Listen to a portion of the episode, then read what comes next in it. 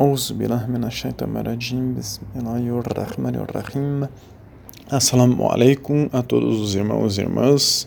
O ensinamento que nós estudaremos hoje está no livro Oceanos de Misericórdia, livro 2.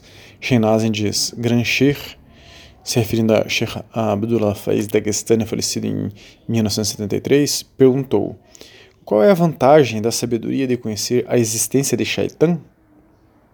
Nós temos vários estudos sobre Shaitan e este, estes e todos os estudos que nós mencionarmos, quem quiser pode nos solicitar. Se um homem sabe disso, né, continuando aqui, se um homem sabe disso, ele é capaz de vencer Shaitan. Quem não sabe disso, da existência de Shaitan, não pode vencê-lo e estará sob seu domínio.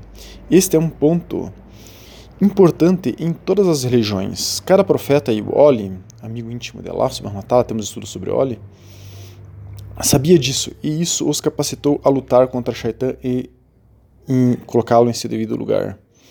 Temos também caminho so, é, estudo sobre o caminho profético. Ao saber disso, você pode fazer com que Shaitan, ego, este mundo e desejos vãos estejam sobre seu domínio e não eles comandando você.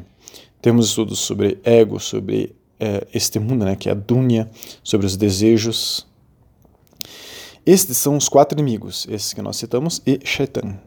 Se não controlados, são terríveis. Se você pode controlar, eles oferecem benefícios infinitos, tal como acontece com a eletricidade. Se não tiver contida em fios protegidos, é perigosa, uma assassina. Se controlar estes quatro, eles serão úteis para você e então poderá cavalgá-los até o céu. Allah subhanahu wa ta'ala, Deus glorioso exaltado, nunca criou nada sem benefícios. Os americanos pediram ao o poder secreto da eletricidade e Allah subhanahu wa deu a eles. Para quem perguntar, Allah subhanahu wa promete dar. Se você souber como usar algo que ele criou, tudo terá benefício. Então, é, fica uma pergunta quando nós é, estudamos essa passagem, que é como pode Shaitan ser útil para nós, ter um benefício para nós? Tem muita gente que fica com o cabelo em pé com afirmações assim. Para começar, o cristão sequer acredita que Allah subhanahu wa ta'ala tenha criado o Shaitan. Temos vários estudos já sobre Shaitan, Satanás, né? Como ele foi criado e que ele tem autorização de Allah subhanahu wa ta'ala para agir nesse planeta. O was was, sussurros de Shaitan. E também temos sobre a ilusão que ele, é, perdão, Shaitan é o ilusor, o criador de ilusões. E não é à toa que a humanidade hoje vive na ilusão, está totalmente desconectada de Allah subhanahu wa ta'ala. Allah subhanahu wa ta'ala, Deus glorioso exaltado, criou todas as coisas do universo, inclusive Shaitan. Criou tudo e tem controle sobre todas, as, todas essas coisas. Ele poderia acabar com o Shaitan mais facilmente do que nós podemos pisar e esmagar uma formiga. Mas então, qual é a utilidade de Shaitan? É, ele serve para quê? Por que Allah subhanahu wa criou o Shaitan? Esse é o nosso tema de hoje. Vamos já responder de cara esta pergunta para é, amenizar alguém que esteja angustiado. Shaitan é como uma enxada, digamos assim, que podemos usar para limpar nosso coração. Assim como a enxada, se bem usada, limpa, corta o capim, se utilizarmos o shaitan para essa finalidade para a qual ele foi criado, então ele será uma ferramenta de purificação do nosso coração. Como isso? Veremos agora. Primeira coisa que temos que pensar é que a existência de shaitan não é prejudicial aos crentes e àqueles que estão determinados a seguir o caminho da verdade se utilizarem Shaitan, este poderá ajudá-los a progredir, a se desenvolverem e a alcançarem a perfeição. Porque progresso, melhoria e desenvolvimento só podem ocorrer quando existem forças opostas. Eis aqui a primeira coisa. Isto é, só sei o que é saúde, por exemplo, porque fico doente. Quando ficamos doentes, sabemos que antes tínhamos saúde, mas às vezes não dávamos valor a ela. É a mesma coisa. Quando estamos na dúvida do que é o bem, do que é a vontade de Allah subhanahu wa basta nos atentarmos ao waswas, ao sussurro de Shaitan e fazermos o oposto. Então ele está sendo uma ferramenta para que nós saibamos o que Allah subhanahu wa ta'ala não quer e possamos fazer o oposto, que é o que Allah subhanahu wa ta'ala quer. Então a função dele, de Shaitan, é como se fosse um alarme interno que dirá, faça isso. Daí a pessoa tem que pensar, opa, toda vez que esse alarme dispara, eu tenho que fazer justo o oposto do que ele está me dizendo. Então, Shaitan é como se fosse uma bússola para nós, uma bússola para irmos no sentido contrário do que ele diz. Então, quando ele nos tenta, é só irmos na direção oposta. Então, estaremos no, no nos endireitando, caminhando para Allah subhanahu wa ta'ala. O progresso e o desenvolvimento só podem ocorrer quando há forças opostas que conflitam com o que acreditamos. Allah subhanahu wa ta'ala é perfeito. Toda a sua criação é perfeita. Nós é que não conseguimos é, perceber isso. Logo, a criação de tal ser, de Shaitan, não é considerada em vão um erro ou que ele, Shaitan, seja um oponente de Allah subhanahu wa como falam os cristãos, mas sim que a criação de Shaitan é uma manifestação da misericórdia e pura bondade de Allah subhanahu wa para conosco. O único papel de Shaitan o único papel que Shaitan desempenha nesse mundo é o de tentar as pessoas. Ele está nos tentando. O que significa que ele apenas chama as pessoas para seguirem o caminho errado.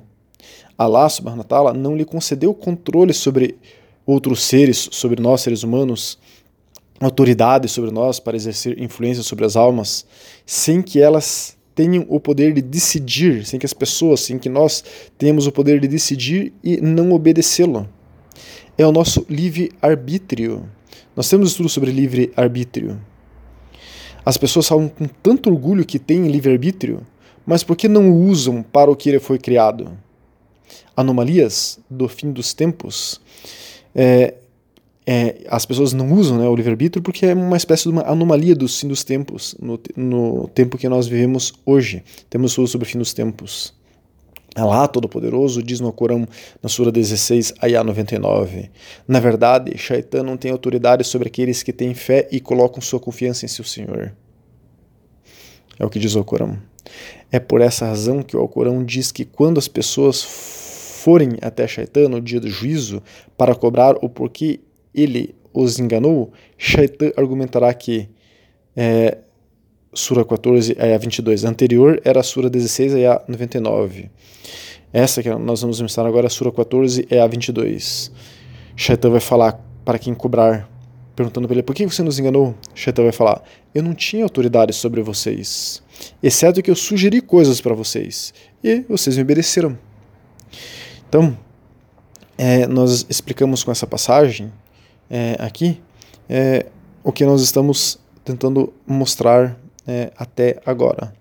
O Alcorão mostra que o papel de Shaitan em enganar o homem se limita a tentá-lo, a sugerir coisas para o homem.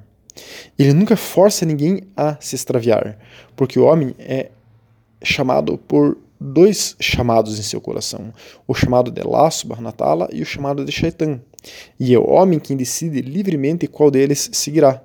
No entanto, Shaitan tem autoridade e controle sobre as pessoas que, por meio do seu livre-arbítrio, seguem seu chamado, cumprem suas ordens. Então ele destruirá as almas dessas pessoas, desviando-as de wa ta'ala. Simplesmente é assim. Isso é simples, dessa maneira, é simples assim. O Alcorão diz na Sura 16, Ayah 100, a autoridade de Shaitan é apenas sobre aqueles que fazem amizade com ele e aqueles que fazem dele um parceiro. Querem colocar ele como que se estivesse junto a Allah subhanahu wa ta'ala, lhe dão poder. Isso é shirk, idolatria. Temos estudos sobre shirk. Por isso, há tantas pessoas perdidas nesse mundo. Seguem as sugestões de Shaitan e não percebem que estão seguindo as sugestões de Shaitan. Tem um estudioso que trouxe algumas coisas interessantes sobre esse assunto.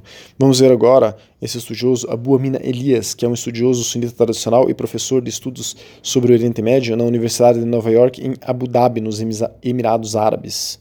Ele diz: Todos nós experimentaremos pensamentos involuntários, pensamentos indesejados e sugestões malignas que se originam de Shaitan ou do ego. Também envolveremos os pensamentos dentro de nós mesmos com atos deliberados e voluntários do coração e da mente. Até que ponto somos responsáveis perante Allah por esses pensamentos? A ocorrência de pensamentos involuntários iniciais, Hawatir, são perdoados por Allah de acordo com a Sunna autêntica e o consenso dos estudiosos muçulmanos, contanto que não hajamos com base nesses pensamentos ou falemos deles em voz alta. Abu Huraira relatou que o mensageiro de Allah, sallallahu alaihi wasallam, disse: Na verdade, Allah perdoou minha nação por pelo que ocorre dentro deles, desde que não falem ou ajam sobre isso. Então, esse é um hadith al-Bukhari 6664. O significado disso é que o que ocorre dentro de si são esses pensamentos involuntários que começam com sugestões de shaitão do ego. Não somos responsabilizados ou prejudicados por esses pensamentos se não permitimos que eles se instalem dentro de nós. Então, explicando em outras palavras, quando permitimos que esses é, sussurros, sugestões de Shaitan fiquem dentro de nós, durem um tempo em nossa mente e em nosso coração, então começamos a ser responsáveis por isso. Continuando, é, esse estudioso diz: Imam Nawawi, do século XIII, comentou sobre essa tradição escrevendo: Al-Tahawi, que é um estudioso sunita tradicional do século IX, e os estudiosos da linguagem disseram que o que se pretende são pensamentos sem escolha. Como disse Allah Todo-Poderoso, nós sabemos o que sua alma sussurra para ele. Sura 50, a 16. Allah sabe melhor. Esse é um hadith Sahir Muslim, é, que está na coleção Nawawi número 127. O que disse este pensador então do século 14, que Allah subhanahu wa ta'ala sabe o que é o aswas dentro de nós e sabe quando nós é que gostamos desse waswas, de tal sugestões de shaitan, e quando nós começamos a dar atenção, energia, tempo para essa sugestão de shaitan, aí complicou. Então, continuando esse estudioso aí Abu Amina Elias, ele diz: em geral, qualquer afirmação que seria proibida de dizer em voz alta é proibida de dizer em si mesmo, em seu coração. Seja um pensamento contendo inveja, malícia, ganância, luxúria ou qualquer outra característica censurável. Estas declarações negativas que fazemos a nós mesmos são prejudiciais e venenosas para a nossa alma, pois acabarão se transformando em ações externas. A verdade é que todo ser humano é influenciado por pensamentos de anjos, de shaitan, ou jeans ou do ego. Então nós temos estudo sobre os anjos e sobre jeans. O anjo nos incita a realizar boas ações e atos de observância a Allah. O diabo, o shaitan, nos incita a realizar más ações e atos de desobediência a Allah, e o ego nos incita a satisfazer os caprichos e desejos e vontades de nossa parte animal. Abdullah ibn Masud relatou que o mensageiro de Allah sallallahu alaihi disse: Na verdade, Shaitan tem influência sobre o filho de Adão e o anjo também tem influência. Quanto à influência de Shaitan, ele promete o mal e nega a verdade. Quanto à influência do anjo, ele promete bondade e afirma a verdade. Quem encontrar essa bondade, que saiba que é lá que saiba que é de Allah e louve Allah. Quem quer que encontre outra coisa, que busque refúgio em Allah do maldito Shaitan. Este é um hadith Tirmizi número 2988, é, Sahir, autêntico forte. Então, é, nós temos estudos sobre Auzubillah Marajim, essa frase que significa é, busco refúgio em Deus de Shaitan maldito. Nós podemos utilizar essa frase contra Shaitan também. Para ter sucesso, devemos, continuando aqui a boa mineirinhas, né? Para ter sucesso, devemos aprender a expandir o espaço para os anjos entrarem em nossos corações e restringir o espaço para os demônios, os jeans, entrarem. Parte disso é treinar a mente para perceber e avaliar os pensamentos iniciais à medida que ocorrem. Em seguida, persegui-los ou ignorá-los conforme apropriado, pois os anjos se recusam a entrar em um coração que está entulhado de pensamentos maus. Esteja ciente de que quem experimenta sugestões de Shaitan deve buscar refúgio em Allah, não dando atenção às sugestões malignas diretamente. Não engajar-se neste pensamento maligno ou tentar suprimi-lo, ou tentar suprimi-lo, né, realmente os, o torna mais forte. Então, abrindo parênteses aqui, é, é, nós estamos vendo então uma função de Shaitan, aquele que é, não se engaja uma sugestão do Shaitan e tenta suprimir, quer dizer, tirar isso da mente, se torna forte espiritualmente. Por isso que Allah subhanahu wa ta'ala criou o Shaitan. Quando negamos o Shaitan dentro de nós, nos tornamos mais fortes espiritualmente e nos aproximamos dele. Então, continuando, Abu Amin Elias diz: em vez de dar atenção às coisas de Shaitan, deve-se aprender a se concentrar em Allah e em outras cognições benéficas. Ibn Taymiyyah, é o lema sunita do século XIII para o século XIV, explica esse conceito com uma parábola, dizendo: Se o cão pastor incomoda você, não se ocupe em guerrear e se defender dele. Você deve apelar ao pastor, que irá direcionar o cão para longe de você e ele bastará. Esse está no livro Asrar al-Salat de Ibn al-Qaim, 176. Em outras palavras, de acordo aqui com Abu Amin Elias, não lute contra os maus pensamentos, ou deles atenção, mas sim restaure sua presença de coração com Allah e centralize sua atenção nele. Então, explicando o que ele quer dizer com isso, começou um mau pensamento dentro de nós, um pensamento negativo, eu começo a fazer zikr. Eu não fico lutando contra o mau pensamento, eu faço zikr, quer dizer, eu suplanto aquele mau pensamento com lembrança de Allah. Temos vários estudos sobre zikr. E fazendo zikr, busco levar esse zikr para o meu coração, busco uma abertura de coração. Tenho vários, temos vários é, áudios sobre abertura de coração. Então, continuando a boa mina Elias, a habilidade de distinguir entre inspiração de demônios e djinns e a inspiração de anjos é um aspecto essencial da ciência do tasawuf, do sufismo, do islã. Por meio da oração, meditação, reflexão e busca desse conhecimento dos justos predecessores, um crente pode adquirir essa habilidade de cultivar pensamentos positivos e desconsiderar os maus pensamentos por meio da purificação do coração. Temos tudo sobre isso. Na verdade, essas questões do coração e da mente são o pináculo de todo o conhecimento religioso, já que cada aspecto externo do Islã se destina a servir à reforma interna dos crentes. Os estudiosos referem-se a esse conhecimento como desvelamento, mukashafa, porque por meio dele pode-se levantar as barreiras que nos impedem de ver a realidade como ela é. Nós temos estudos sobre a realidade. Ele continua. Al-Ghazali, que é um lema sunita do século XI, e Sufi, escreve: O conhecimento do desvelamento é a ciência interna do Islã, ou sufismo, que é a a culminação de todas as ciências islâmicas. Alguns dos sufis disseram: temos um final maléfico para quem não compartilha desse conhecimento. Conhecimento da compreensão do coração e da modalidade para a qual as legiões de anjos e demônios se chocam dentro dele, e a compreensão da diferença entre a tropa de anjos e a tropa de djinns. Isso está no livro Ihya Ulum al-Din, é, em suma, há uma distinção importante entre pensamentos involuntários e shaitan ou do ego e pensamentos voluntários que escolhemos cultivar dentro de nós mesmos. A chave para o sucesso espiritual é nos treinarmos para perceber e buscar pensamentos positivos dos anjos e para perceber e ignorar os pensamentos negativos de shaitan ou do ego.